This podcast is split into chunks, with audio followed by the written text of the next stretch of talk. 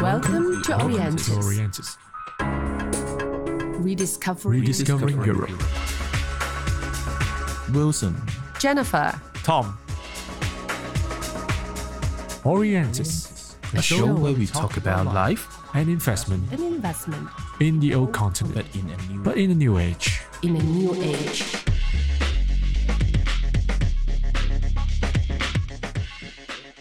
Welcome to Orientis Rediscover Europe. So I'm Wilson, your host Hello. for tonight. And we Hello, have Tom here. Tom? Uh, Tom, we have Yes, a nice we gentleman. do. Uh, uh, today, we uh, Orientis is very honored to have uh, Mr. Franz Rosler, uh, the head of Advantage Austria Hong Kong and Trade Commissioner for Hong Kong and Macau for Austria. Hello, Franz. Uh, hello, Tom and Wilson. Thanks for having me uh, on, on your podcast. Uh, Grüß Gott, Servus, uh, Guten Tag. That's how we say say in Austrian German to start. It's our honor indeed to have you here. Yeah, sure. So uh, let's get some basic introductions for, for all our audience because obviously compared to other economic develop uh, level, levels of the, the economic development, so compared to those countries, especially in Europe, it seems that Austria is less known to the general public. So as a result, uh, Franz, could you help us to brief our audience uh, what exactly Austria is, as well as what is the general interest of Austria uh, Uh, thank you. It shouldn't be obviously that we're not known because there's so much to discover uh, in, in, in Austria. Uh, many people know Austria, you know, for culture, music, also here in, in, in, Hong Kong and, and in China, China, all of Asia. But there's so much more. And, and actually, in, in business wise, which is my role, you know, to promote business between Austria and, and Hong Kong, there's so much more to say and, and, to, and, and, and to discover. Uh, a quick like some quick facts uh, about Austria. You know, Austria is a, country of nine million people. Uh, we have quite, you know, some immigration going on. 1.5 million of the eight nine millions uh, uh, are born uh, in other countries. And the big story is really Austria is, is much more than only these nine million people. We have eight neighbors. You know, it's a small country, but eight neighbors. And altogether, of course, we are parts of the European Union. 27 countries, 450 million people, and this is one internal market. So the story of Austria is this nine million affluent market, you know, bigger GDP than Hong Kong uh, per capita, for instance, around 50,000 US dollars, so quite a rich, developed country, but with all this access to Central and Eastern Europe, 100 million people, rising purchasing power, a market Austria is very familiar with, also due to the, the, the old traditions and, and history.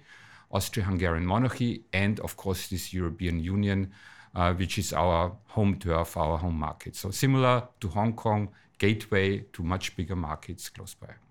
I think uh, Austria has a to to us like Europhiles. Uh, we uh, we see Austria in a very in a very um, positive light as well. We see uh, we see it as a bridge between the Eastern and Western Europe. So uh, so the developing part of Europe and the developed part uh, of Europe. And this is something that I think Hong Kong uh, uh, uh, entre- entrepreneurs, Hong Kong investor hasn't been able to exploit so much.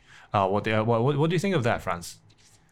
No, Central and Eastern Europe is, is really a part, you know, that's not covered by Hong Kong, by, by all of Asian investors yet. You know, very familiar to us. We have all the intelligence, we have all these market research institutes, our banks, our investors were the first ones to tap into, into those markets. So it's really so much to do there, and it's a very interesting market is Central and Eastern Europe because it's it's developing still. So purchasing power is coming up.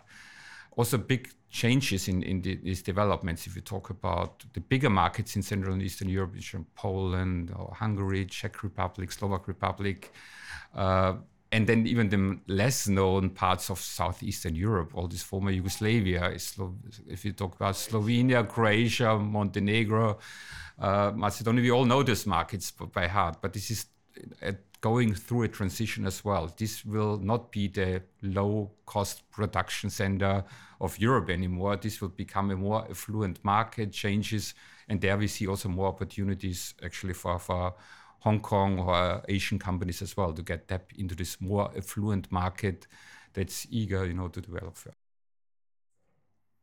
So talking about yourself also, how long have you been in Hong Kong? Then in dealing with Hong Kong entrepreneurs or maybe Chinese entrepreneurs, what kinds of difficulties or interesting things you find it is uh, that is actually fascinating, especially if you wish to promote uh, Austrian uh, economy, investment or industry in in No, I've had the pleasure you know, to work here in Hong Kong for some five years, uh, and also had the pleasure to work before in, in, in Beijing for three years. But this was so long ago, uh, like in, in nearly 20 years ago. That would be a kind of so Completely different world back then. different. you So know. yeah, a completely different world, and it's amazing, you know, how China and also Hong Kong has has developed it, it, it so far. You know, so it's so dynamic, and there's so much going on, and there's lots of interest in Europe. And nowadays, we actually see uh, the attention, you know, in Europe is shifting away a little bit of from the UK, which was traditional, the big partner, to other parts of Europe. And this is, I think, why we suddenly see people, you know, calling us and for for, for education, uh, cooperation, for training, for exchange programs. Maybe we should place more importance in into Europe. And some existing investors in other parts of Europe might get in troubles now if they don't have this base in, in, in, in the center of Europe. Uh, and if I talk about Austria, I always have to mention our very nice, beautiful, majestic capital of Vienna. You know, Vienna, uh, growing city in the middle of Europe, uh, which is, I think, sometimes more known than Austria. Uh, and and uh, Vienna is, is really, you know, as probably a success story in Europe because other cities in Europe, uh, uh, the, the population is decreasing all over Europe, but Vienna gets so much more people interested in moving there. Uh, with, with this European Union, anyone from those 27 countries can move tomorrow uh, to, to, to, Austria.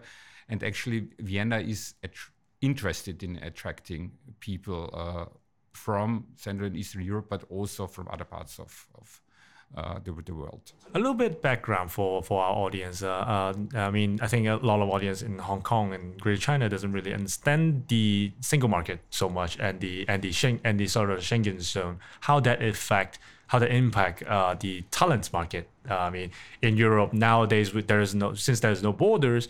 Uh, I think there are more there are more and more hubs of uh, of uh, of great uh, great economic centers, and Vienna uh, Vienna is now one of them. And that's sort of the background of our, our, our France narrative, and that's something that I think is very very much worth noting. I mean, as Hong Kong is itself being one of those nodes in in the region of Greater China, uh, uh, comparable to you know Shenzhen, Shanghai, and and and and, Beijing, uh, and Chengdu nowadays as well.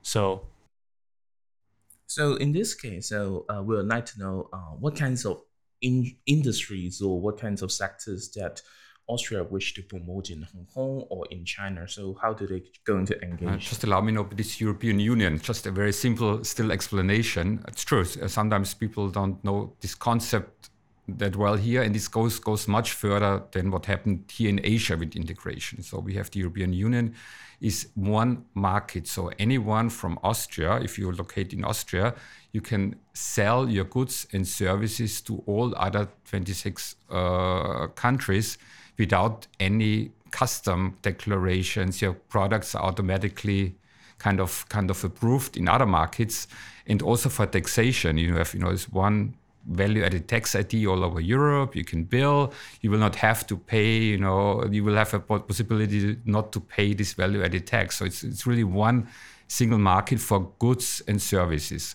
For people, uh, there's this Schengen system which allows the free uh, travel of, of people to other countries within Europe. And, and this goes actually further than only the 27 Europe. This also includes, for instance, Switzerland. So, so, so, so, so if you, uh, yeah, if, if, you, if you travel from Austria to Switzerland, uh, it's, it's normally considered as, as, you know, as if you travel within one country.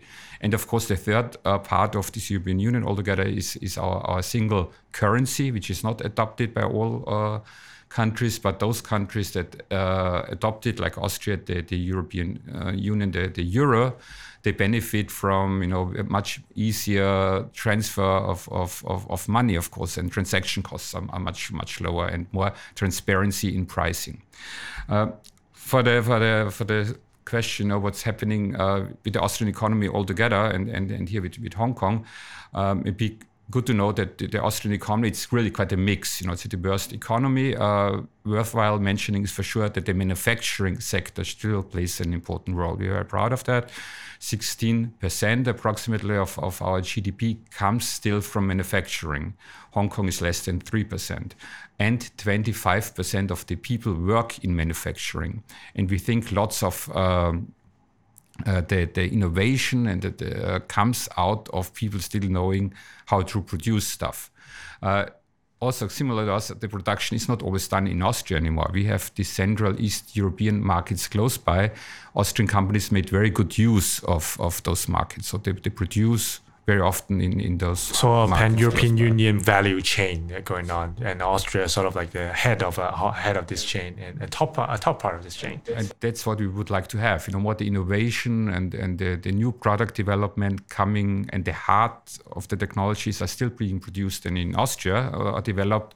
Maybe some lower value manufacturing activities are outsourced to other markets, but it's not so much to Asia or to, to, to other countries. It's really outsourced to very close by markets where we can just jump in on a car and if something goes wrong in the factory in Romania, you're there in, in you know in Just eight over, six- six- two six- hours. in six hours you you're there at your factory with by car or one hour by by, by, by uh, uh, flying there.